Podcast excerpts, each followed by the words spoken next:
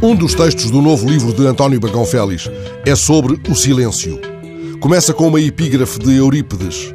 Fala se tens palavras mais fortes do que o silêncio, ou então guarda silêncio. É um tremendo desidrato. Eugênio de Andrade disse certa vez que estamos condenados a usar as palavras porque ainda não merecemos o silêncio. Por aí vai justamente a reflexão de Bagão Félix, o homem que gosta de árvores. Ele conta-nos como, em poucos dias, cruzou dois desertos sem ter ido a nenhum. A primeira situação ocorreu num estádio desportivo durante o anunciado minuto de silêncio.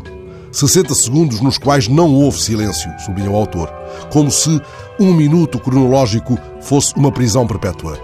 Bagão Félix anota as circunstâncias em que o bom silêncio é vandalizado. O outro deserto a que se refere o autor de Raízes de Vida foi cruzado no interior de um jardim botânico onde se confrontou com uma planta rara, hoje ameaçada, e que só existe espontaneamente no deserto do Namibe.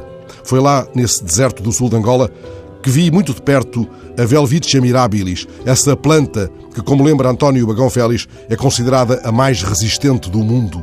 Ela pode viver mais de mil anos num crescimento lento. Escreve Bagão Félix.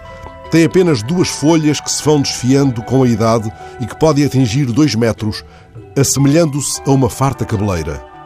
Também ele a pôde ver há muitos anos naquele deserto e entendeu por que razão Darwin lhe chamou ornitorrinco vegetal. Leio maravilhado estas notas sobre uma planta que há mais de 40 anos me espantou pela sua austeridade luxuriosa, por algo a que poderia chamar formosa fialdade.